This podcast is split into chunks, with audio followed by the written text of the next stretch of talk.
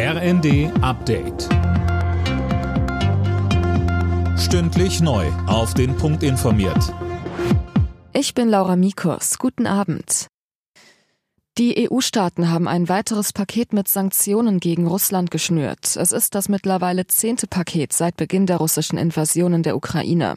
Tom Husse, was kommt denn jetzt noch dazu an Strafmaßnahmen? Ja, zum Beispiel Exportbeschränkungen für sogenannte Dual-Use-Güter, also zum Beispiel elektronische Bauteile, die auch in russischen Waffensystemen verwendet werden können.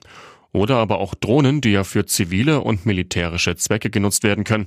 Um das Paket hatten die EU-Staaten wochenlang gerungen. Polen war es bis zuletzt noch zu wenig, am Ende wurde es am Abend dann aber so zugeschnürt. Bisher hat sich Indien im Ukraine-Krieg noch nicht positioniert. Bei seinem Besuch in Neu-Delhi forderte Kanzler Scholz nun eine klare Haltung der indischen Regierung.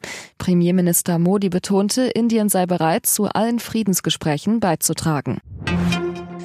Mehr als 10.000 Menschen laut Polizeischätzung haben an einer umstrittenen Ukraine-Demo in Berlin teilgenommen. Die Kundgebung verlief weitgehend friedlich. Einzelheiten von Uwe Schimonek. Aufgerufen zu den Protesten hatten unter anderem die linken Politikerin Sarah Wagenknecht und die Frauenrechtlerin Alice Schwarzer.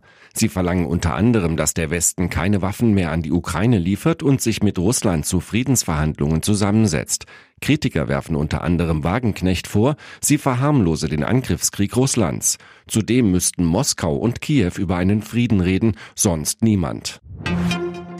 Durch ein knappes 1 zu 0 in Hoffenheim hat Borussia Dortmund vorerst die Tabellenspitze der Bundesliga übernommen. Auch RB Leipzig bleibt vorn dabei. Leipzig bezwang im Spitzenspiel des Tages Eintracht Frankfurt mit 2 zu 1.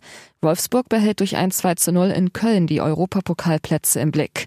Außerdem gewann Bremen gegen Bochum 3 zu 0 und Hertha BSC bezwang Augsburg 2 zu 0.